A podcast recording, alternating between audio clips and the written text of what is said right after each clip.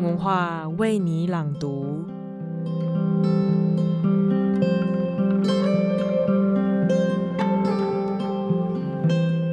也许你听过这样的故事：在海外打拼多年的年轻后辈，为了见死去亲人的最后一面，千里迢迢的赶回国内。这种见最后一面的仪式，不仅只在东方才发生，西方国家也有着类似的信念与仪式。本周王道环的专栏就将与我们聊聊那些死后与你我相关的事情。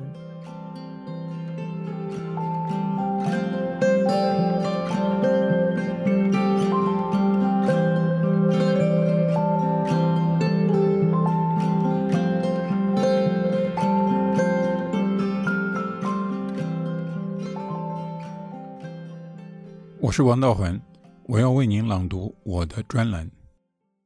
死去元知万事空。第一节，往事如烟。一七七五年一月十四日，伦敦牙医范巴薛想出了一个新鲜点子，招来顾客。这一天，他的太太玛丽过世了，他请杭特医师。以新发明的动脉注射防腐技术，将玛丽的遗体保存起来。最后，玛丽穿着体面的躺在玻璃盖棺材里，隔着薄纱，任由范巴薛将亲爱的亡妻介绍给闻风而来的群众。范巴薛在《圣詹姆士纪事报》上登过行医广告。但是显然，玛丽更有看头。范巴薛利用防腐技术的方式，难免遭到批评，流言四起。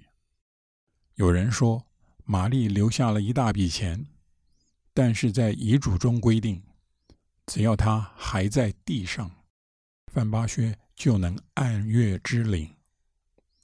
至于玛丽这么做的理由，谁也不知道。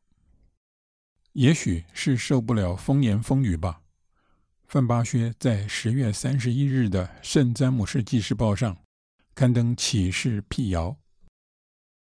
范巴薛不希望再陷入尴尬情境，并希望说服善心人士，他们听到的都是不实谣言。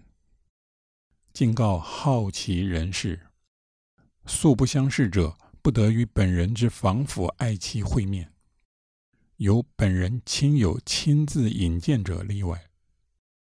会客时间每天上午九时至下午一时。礼拜天休息。不久，范巴薛再婚，新娘伊丽莎白不愿意大老婆继续待在家里，玛丽就送进杭特的博物馆了。后来，英国国会买下杭特宅邸。当做皇家外科医师学会会址，杭特博物馆也对公众开放。直到一九四一年，杭特博物馆挨了德国飞机投掷的燃烧弹，玛丽才在大火中安息了。一八零五年十月二十一日，纳尔逊率领英国舰队在西班牙大西洋岸的特拉法加角海域击溃法国、西班牙联合舰队，确立英国海上霸权。但是立下不世奇功的纳尔逊却在海战中阵亡。好在他身高不满一六八公分，身体瘦小，独眼独臂，他的衣冠得以将他的遗体放入白兰地酒桶中。以烈酒浸泡。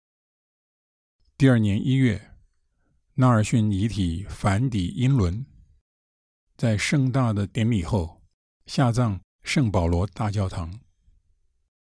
这样保存纳尔逊的遗体是非常之举，为的是让英国朝野有机会见他最后一面。在英国，这个习俗可以追溯到十七世纪。也许当年已是普遍实施的仪式。因此文献中并没有讨论其中的义理。到了二十世纪，两次世界大战之间，这个节目才逐渐在英国上流社会的丧礼中消失。第二节，俱往矣。但是在美国，见最后一面仍然是丧礼不可或缺的仪式。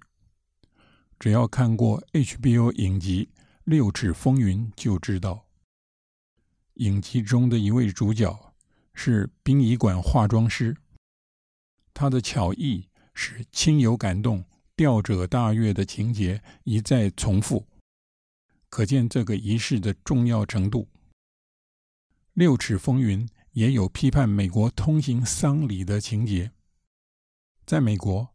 殡葬是个受法律保障的行业，只要死亡与埋葬相隔四十八小时，或尸体必须搬运某个距离，尸体就必须做防腐处理。殡仪馆本来只是处理尸体的地方，在整个社会趋向世俗化的过程中，变成了丧礼的筹划、指导、执行中心。只要人有生老病死，这一行就不受经济景气影响。难怪美国人的住家附近找到殡仪馆的几率比找到警察局、消防局还要高。可是殡葬业却把丧礼彻底商业化了。最夸张的，大概是路易斯安那州的一个殡仪馆推出的免下车服务。吊者连车都不用下，就可以隔着玻璃窗与盛装打扮过的死者见最后一面。这样的点子惊动了美国国会，组成委员会调查。那位路易斯安那的业者还振振有词，说是这样办丧礼有几个好处：家人亲友可以随时与死者见面。人人都不必顾虑别人的看法，刻意讲究穿着举止，只需在车道尽头的签名簿上签个名，摇起车窗，就可以恢复正常生活了。美国殡葬业者为了盈利，想出了许多点子，以刻意打扮过的死者为核心，音乐、花卉、排场、棺材。任何细节都有价码，所以越来越多人选择火化归为尘土。二零零五年火化的死者不到三分之一，到了二零一六年已超过二分之一。不过，有评论者指出，美国殡葬业者发死人财的本事，不由得你不佩服。只要法律继续规定。尸体必须防腐，丧礼的形式与花费就难逃他们的掌控。釜底抽薪之计是弄清楚尸体究竟会不会构成公位威胁。有些族群实行天葬，部分原因是他们认为尸体肮脏不洁。我们现在知道，有公位威胁之虞的尸体并不多。在现代社会中，病理学者是负责检验尸体的主要专业人员，而美国的保险公司并没有将他们的职业风险特意提高。其实，丧礼是为生者举行的，我们刻意装扮死者，再见他最后一面，反映的是我们对身体的眷恋，对尘世的难舍。无论东方还是西方，都有人死后灵魂依依不舍的说法。达文西解释道：“身体会毁坏，灵魂不会。但是灵魂在身体里，有如管风琴中的风。要是风琴管坏了，风就不能奏出美妙的音乐了。灵魂想留在身体里。”是因为要是没有身体机构，他既无法行动，也无法感受。相形之下，还是罗马皇帝奥里略拿得起放得下。他在《沉思录》中说：“死亡使我们不再受五官蛊惑、热情支配、思虑操烦、欲望束缚。更简洁的，可能是东方哲理。一切有为法，如梦幻泡影，不是吗？”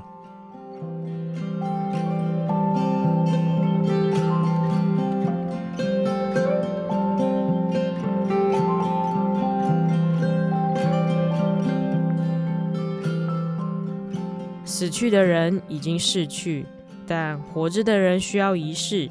不论是见最后一面瞻仰遗容，或是后续繁复的七七法事，都是为了让还在世上的人腾出一些时间来面对这样巨大的转变。